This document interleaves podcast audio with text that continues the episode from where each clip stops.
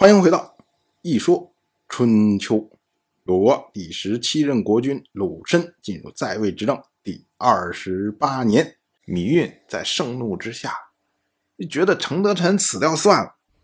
可是转头一想呢，好像活着更好一点于是呢，他又再次派出特使，要特赦程德臣。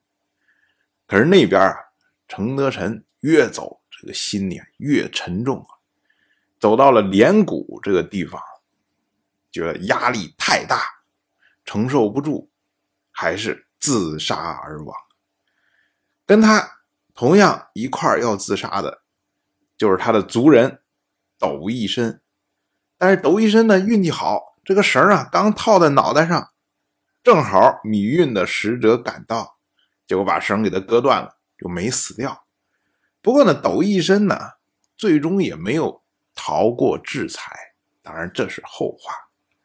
再说晋国那边，晋国的国君晋重耳一听，哇，程德臣竟然自杀了，当即喜形于色呀。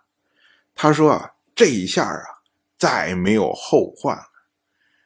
楚国必然会任命韦履臣。做令也，韦礼臣最多也就是保全自己而已，不会再有心思在民事上了。我们要说，晋重耳对于楚国政局的把控非常的精准。城濮大战，楚国虽然战败，但是呢，他的主力。并没有受到很大的伤害，所以如果程德臣不死，以程德臣的骄傲，绝对不可能如此善罢甘休，他必然要想尽一切的方法再次挑战晋国。虽然晋国啊并不怕楚国的挑战，可是呢，自此之后，中原必然多事。对于要推行自己新政策的晋国来说，这是他不愿意看到的。而程德臣他本身一介的斗氏家族在楚国的势力，违抗芈运的命令，最终呢战败自杀。对于芈运来说，芈运不可能再任命一个斗氏人来忤逆自己，所以呢，他会选择韦履臣。做令尹来制衡斗氏。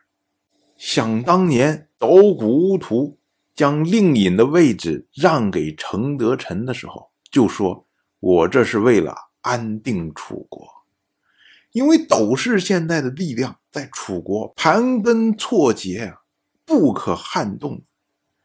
你没有程德臣这样的人在上面压制，那么这些斗氏人他就会四处出来来找事情。”韦履臣做令尹之后，必然会被这些人撤走。他想坐稳自己的位置都很难，怎么可能再有北进之心？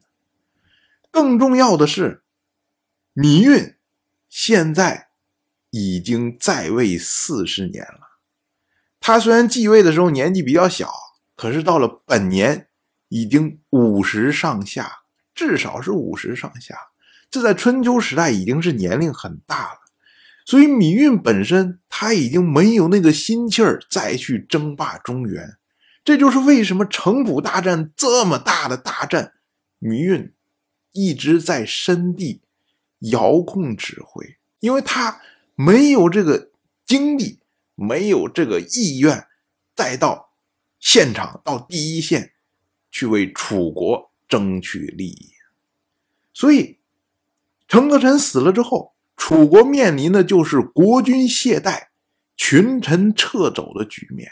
所以这个死结啊，只能等待楚国再出现另一个有魄力的国君。当然，我就这么一说，您就那么一听。